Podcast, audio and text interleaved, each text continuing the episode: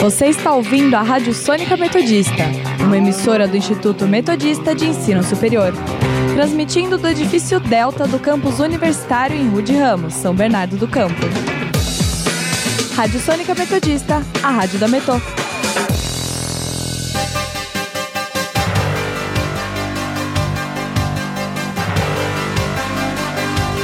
Começa agora o Jornal da Metodista, uma produção do núcleo de rádio da redação multimídia da Universidade Metodista de São Paulo.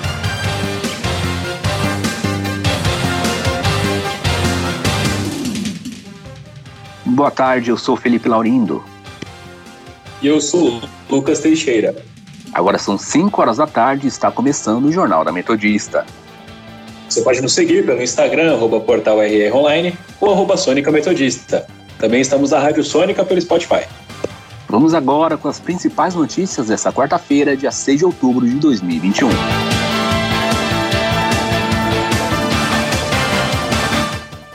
Cidades do Grande ABC descartam retirada da obrigatoriedade do uso de máscaras. Procura por passagens aéreas internacionais aumenta com o avanço da vacinação. OMS recomenda a imunização de crianças contra a malária. Rússia registra mais de 900 mortes por Covid-19 nas últimas 24 horas. Números da Covid-19 no Brasil. E no nosso quadro Giro pelo ABC, os principais destaques dos jornais da região. Saúde.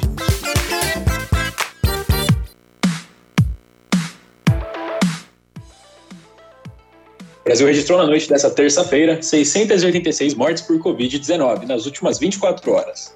Com o total de óbitos chegou a 598.871 desde o início da pandemia. A média móvel de mortes nos últimos sete dias ficou em 479, voltando a ficar abaixo da faixa de 500 pelo segundo dia consecutivo. Em comparação com a média de 14 dias atrás, a variação foi de menos 10%, apontando estabilidade pelo 11º dia seguido. Um estudo do Instituto de Infectologia Emílio Ribas, de São Paulo, concluiu que quase 9 em cada 10 pacientes internados no hospital com complicações de Covid-19, entre janeiro e a primeira quinzena de setembro, não haviam completado o esquema de vacinação contra a doença. Já o Instituto Fiocruz alertou que a falta de informações sobre a vacinação prévia de pacientes internados com Covid-19 prejudica qualquer análise sobre a efetividade das vacinas. Na nota técnica, a Fundação destacou que os registros de casos graves de Covid, que são feitos por meio do Sistema de Informações da Vigilância Epidemiológica da Gripe, apresentam um grande número de informações incompletas, o que prejudica esse tipo de conclusão.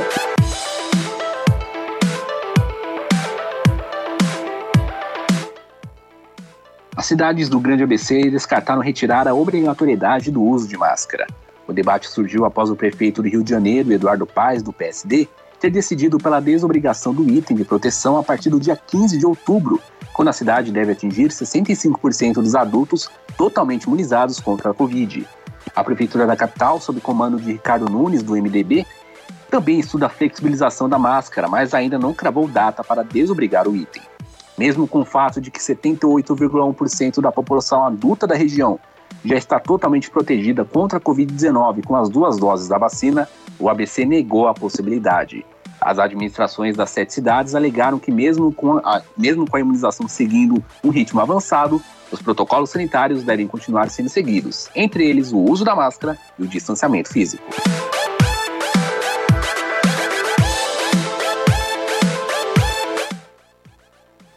Ao menos cinco cidades do Grande ABC vão realizar ações em prol do Outubro Rosa, meio de prevenção ao câncer de mama.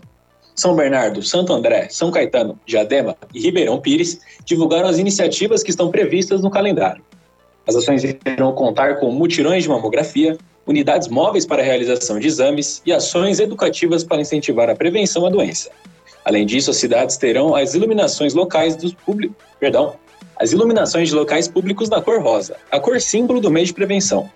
De acordo com números do INCA, Instituto Nacional do Câncer, mais de 2,3 milhões de mulheres no mundo descobriram que estavam com câncer de mama no ano passado. No Brasil, em 2020, 8 mil casos da doença tiveram relação direta com fatores comportamentais, como o consumo de bebidas alcoólicas, excesso de peso, ausência de amamentação e a falta de atividade física. Política.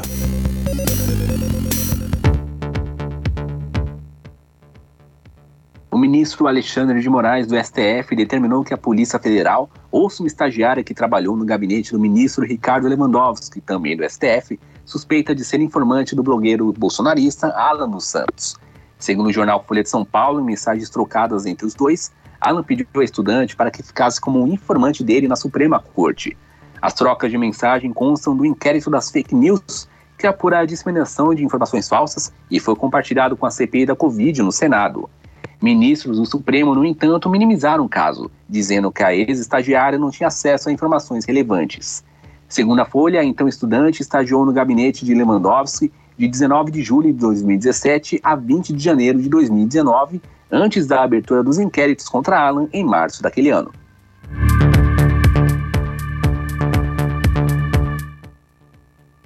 O presidente Jair Bolsonaro informou ao STF que pretende depor presencialmente no inquérito que apura uma suposta interferência política na Polícia Federal. Até agora, Bolsonaro havia pedido permissão da Justiça para se manifestar por escrito. A mudança de posicionamento do presidente foi informada ao STF pela Advocacia Geral da União e anunciada em plenário nesta quarta-feira. Com isso, o Supremo Tribunal Federal adiou novamente o julgamento que definiria se Bolsonaro poderia ou não prestar depoimento por escrito no caso. O atual relator do inquérito, o ministro Alexandre de Moraes, informou que, diante da nova posição de Jair Bolsonaro, terá de avaliar se o recurso da AGU, que questionava o depoimento presencial, ainda pode ser julgado. A previsão era de que o tema fosse retomado em plenário nesta quarta-feira.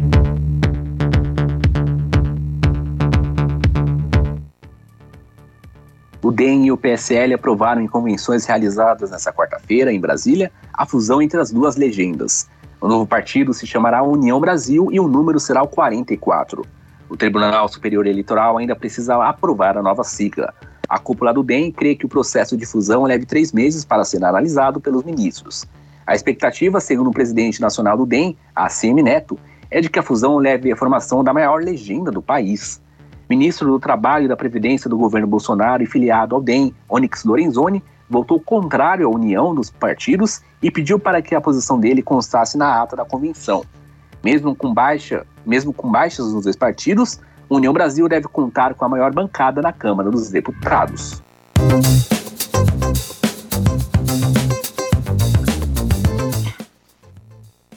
A CPI da Covid houve nesta quarta-feira o diretor da Agência Nacional de Saúde Suplementar, ANS, Paulo Roberto Rebelo Filho, Senadores querem saber se houve omissão da ANS no caso Prevent Senior. Agência é responsável por fiscalizar os planos de saúde. Roberto Rebelo Filho afirma que a ANS implementará, implementará perdão, direção técnica na Prevent Senior. A decisão da ANS para a direção técnica a partir de já a partir Sim. dos próximos dias? Sim, vamos só concluir, tem um relatório preliminar, tem um processo, um rito interno dentro da agência e vamos dar início à direção técnica, ou seja, enviando um diretor técnico para estar tá acompanhando diariamente ah, os fluxos e os processos dentro da, da operadora em questão. Belo Filho afirma que a ANS não tem competência para suspender pesquisas, medicamentos ou tratamento. No cumprimento de sua missão institucional, a ANS é balizada pelas previsões legais que determinam claramente seu escopo de atuação, não podendo exorbitá-lo. Assim sendo, a agência tem competência para regular os planos de saúde e administradores de benefício. Contudo, essa competência não se estende à regulação de prestadores de serviço, como hospitais, clínicas especializadas, laboratórios e profissionais de, e profissionais de saúde. Dessa forma, a ANS não tem competência nem, regula nem regulatória nem fiscalizatória para intervir, autorizar, suspender pesquisas, medicamentos ou tratamentos. A Prevent é acusada de ocultar mortes de pacientes por Covid e de pressionar médicos pela prescrição de remédios ineficazes, mas a empresa nega. Economia.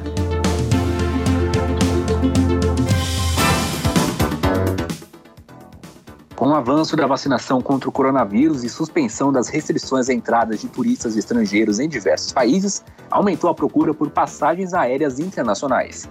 Os preços médios de voos para vários dos destinos mais procurados ainda estão mais baratos que em 2019, antes do início do abalo provocado pela Covid-19 no setor aéreo e no turismo global. É o que mostra o levantamento do buscador de viagens Kayak. De acordo com a pesquisa, mesmo com a demanda subindo, passagens para alguns destinos, como Estados Unidos, Espanha e França, estão 20% mais baixos do que os cobrados no final de 2019. Entre os 10, entre os 10 destinos mais buscados no final de setembro, o que apresenta a maior quebra de preço na comparação com o período pré-pandemia é Orlando, com um decréscimo de 28%, seguido por Madrid, 22%, e Paris, 21%. No final de setembro, o destino mais procurado passou a ser Montevidéu, impulsionado pela final da Copa Libertadores entre Palmeiras e Flamengo, marcada para o dia 27 de novembro.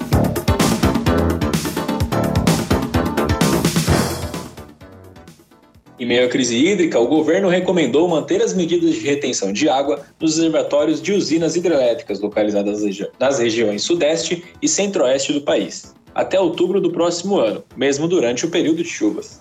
A decisão indica que parte do plano imposto dos últimos meses está funcionando, mas ainda é necessário a atenção e o monitoramento constante para garantir a segurança no fornecimento de água.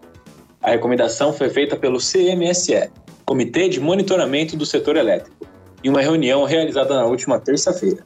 E vale para as usinas elétricas Jupiá e Porto Primavera, no período entre dezembro de 2021 e outubro de 2022. Durante a reunião, o Operador Nacional do Sistema Elétrico indicou que, apesar do Brasil ainda estar no período de seca, o início das chuvas em algumas regiões já foi observado, principalmente no sul do país. Além disso, o ONS informou que o cenário meteorológico indica possíveis chuvas a curto prazo, mas manteve sinalização de que a situação ainda exige atenção e monitoramento permanente. Indicadores econômicos. E são 5 horas e 11 minutos. Vamos saber como estão os indicadores econômicos com o repórter Igor Guedes. Boa tarde, Igor.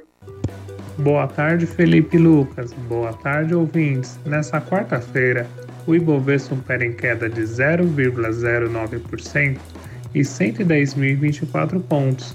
O dólar comercial está em alta de 0,04% e cotado nesse momento a R$ 4,48 para a compra e venda. O Bitcoin opera em forte alta de 6,56%, valendo a 200 reais, e o euro está em queda de 0,35% e cotado para compra e venda R$ 6,33 volto com vocês no estúdio. Obrigado pelas informações, Igor. Fique agora, fique agora com a nossa reportagem.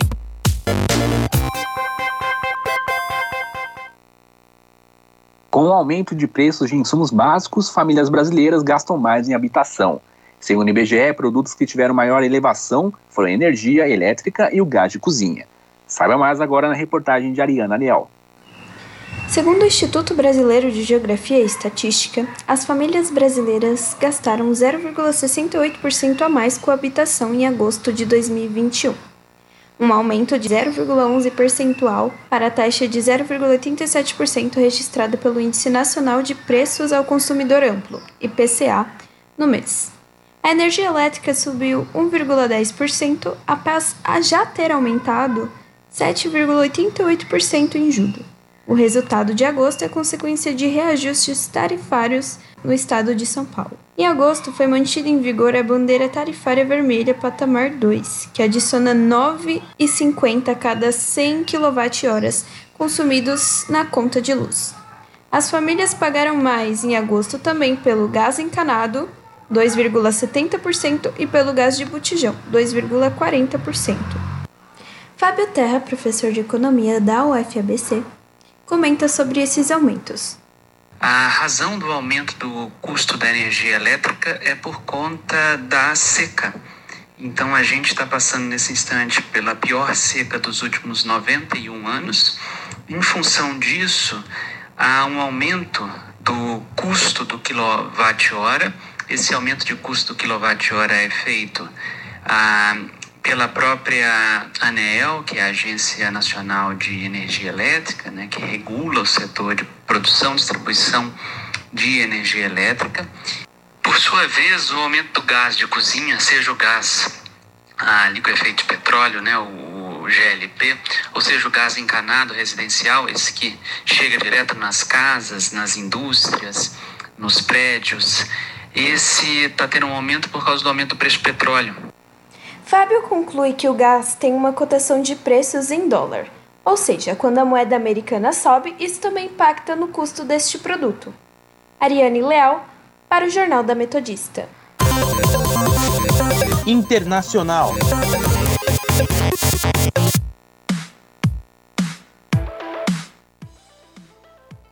Papa Francisco disse nesta quarta-feira que está triste e envergonhado pela incapacidade da Igreja Católica de lidar com os abusos sexuais de crianças na França.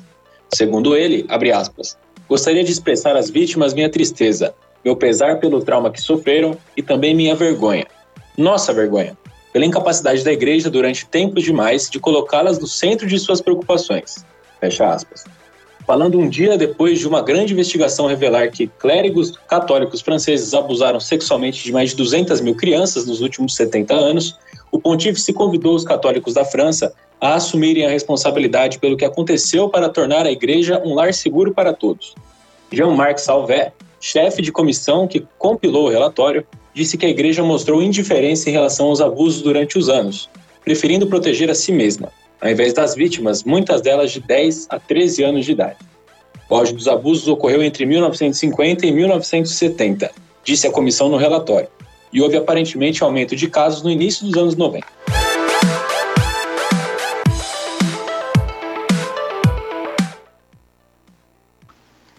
Nesta quarta-feira, a Rússia registrou pela primeira vez mais de 900 mortes por Covid-19 em meio a mais uma onda de contágio causada pela variante Delta, junto à lentidão na campanha de vacinação do país.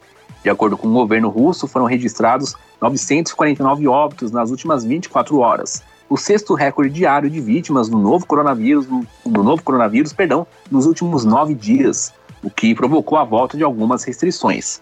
O país é atualmente o segundo que mais tem registro de vítimas da pandemia, com média móvel de 868 mortes nos últimos sete dias, atrás apenas dos Estados Unidos, com média de 1,7 mil mortes, de acordo com o Centro de Pesquisas Our World in Data.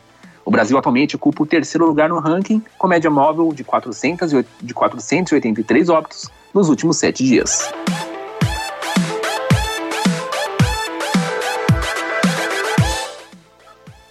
Em decisão histórica, a OMS recomendou a vacinação de crianças contra a malária para populações em regiões onde existem altas taxas de contaminação, como na África subsaariana. A recomendação foi tomada depois de uma análise dos resultados de um programa piloto, que ainda está em andamento em Gana, Quênia e no Malawi. O estudo atingiu ao todo 800 mil crianças desde 2019 e vai continuar em execução para avaliar o impacto da medida. A vacina RTSS-AS01 será aplicada em um esquema de quatro doses, em crianças a partir de 5 meses de idade, e tem como objetivo prevenir a doença e reduzir o impacto da malária entre os que forem contaminados. A vacina é um resultado de 30 anos de pesquisa e desenvolvimento da GSK, com apoio de entidades e centros de pesquisa africanos. Meio Ambiente. Todo o Amapá está ameaçado de calor extremo e clima pode ser fatal até 2100, diz pesquisa. Calor extremo causado causando altas taxas de estresse térmico, redução de desempenho físico e psicológico das pessoas e, consequentemente, a morte, pode ser o futuro da população do Amapá devido ao desmatamento e às mudanças climáticas na região amazônica. É o que indica um estudo feito por pesquisadores da Fiocruz, Instituto Nacional de Pesquisas Espaciais e Instituto de Estudos Avançados da Universidade de São Paulo. Conforme o estudo, o cenário não é reversível, mas um futuro de altas temperaturas pode ser freado a partir de boas práticas com o meio ambiente. Previsão do tempo. Ainda falando sobre o tempo, mas agora aqui para a nossa região, o repórter Arthur Ferrari está ao vivo e vai nos contar mais detalhes sobre esse clima dessa quarta-feira. Boa tarde, Arthur. Boa tarde, Felipe, Lucas, boa tarde aos ouvintes. Agora faz 20 graus em São Bernardo do Campo. Hoje o dia amanheceu às 6 horas da manhã com a temperatura mínima registrada de 14 graus que subiu para os 25 entre meio-dia e duas horas da tarde, atingindo a máxima registrada hoje. Agora, no final da tarde, as temperaturas voltaram a cair e devem chegar aos 15 graus até as 10 horas da noite. A garoa que vem e volta desde as 10 horas da manhã deve continuar até a madrugada. Amanhã, quinta-feira, será ainda mais frio que hoje. O dia amanhece às 6 horas da manhã com 14 graus e as temperaturas chegam aos 20, próximo às 10 horas e voltam a cair logo após, ao meio-dia, batendo os 16 graus às 4 horas da tarde e os 14 até às 10 da noite. A quinta-feira promete chuva fraca durante todo o dia. Arthur Ferrari para o Jornal da Metodista. Muito obrigado pelas informações, Arthur. 5 horas e 20 minutos e vamos conferir o nosso giro pelo ABC. Diário do Grande ABC, a audiência vai definir os rumos da greve da General Motors. Repórter Diário, Operação ABC Mais Seguro resulta na apreensão de 13 criminosos. ABC do ABC, Grande ABC tem 26% da população em situação inadimplente. ABC Repórter, consórcio ABC inicia programa de capacitação em hospitalidade e negócios. Momento Envolverde, uma produção dos alunos de jornalismo da Universidade Metodista de São Paulo.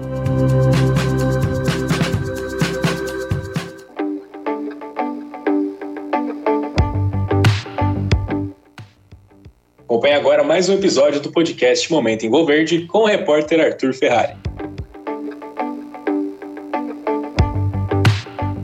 Olá, ouvintes da Sônica, eu sou Arthur Ferrari e começa agora mais um episódio do seu podcast favorito, O Momento Envolverde.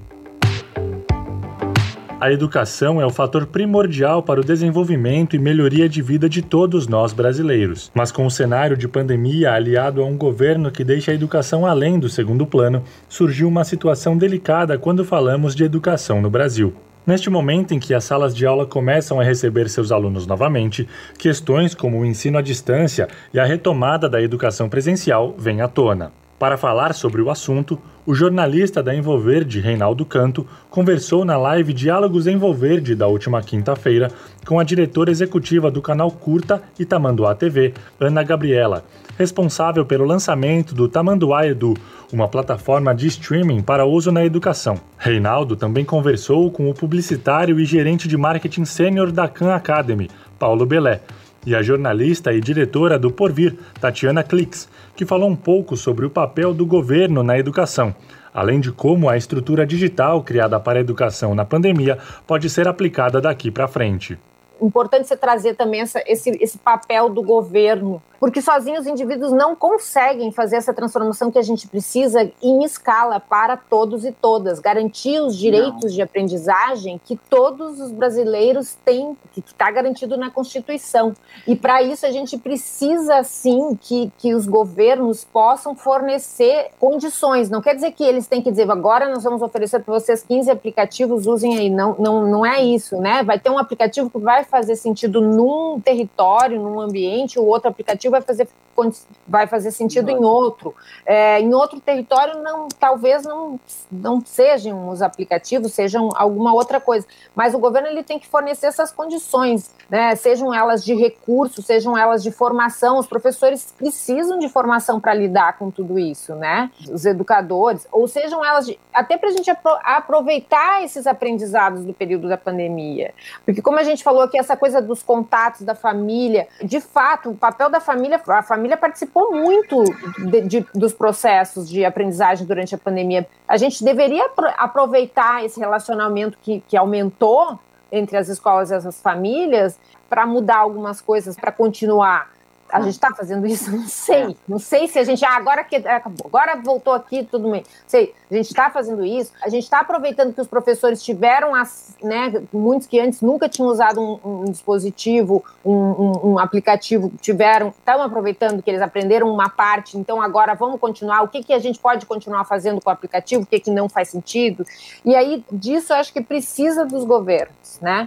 Se interessou pela conversa? Quer saber mais sobre a educação no Brasil e outras pautas comentadas na live? Então acompanhe a íntegra da entrevista com a diretora executiva do canal Curta, Ana Gabriela, o publicitário e gerente de marketing sênior da Khan Academy, Paulo Belé, e a jornalista e diretora do Porvir, Tatiana Clix, no Facebook e canal do YouTube da agência Envolverde. Não se esqueça de ler a matéria e assistir a reportagem exclusiva sobre essa conversa acessando o portal Rude Ramos Online pelo endereço www.metodista.br/rronline. O Momento em Envolverde é uma produção dos estagiários da redação multimídia do curso de jornalismo da Universidade Metodista de São Paulo. Locução e edição de Arthur Ferrari. Trabalhos técnicos de Leonardo Endelman. Orientação da professora Filomena Saleme. Momento Envolverde. Uma produção dos alunos de jornalismo da Universidade Metodista de São Paulo.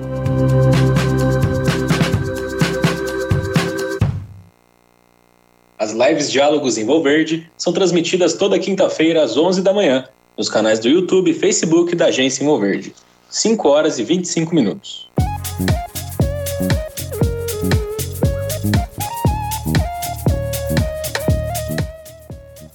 E termina aqui mais uma edição do Jornal da Metodista.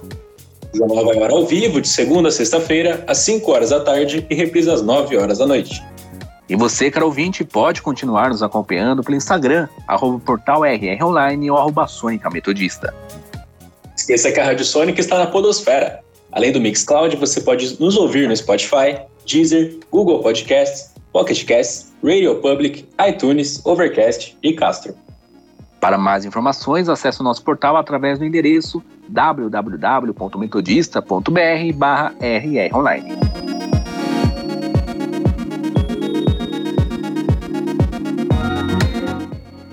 Jornal da Metodista teve os trabalhos técnicos de Léo Engelman. Participação dos repórteres Arthur Ferrari, Ariane Leal e Igor Guedes. Apresentação de Felipe Laurindo e Lucas Teixeira. Continue ouvindo nossa programação e até amanhã.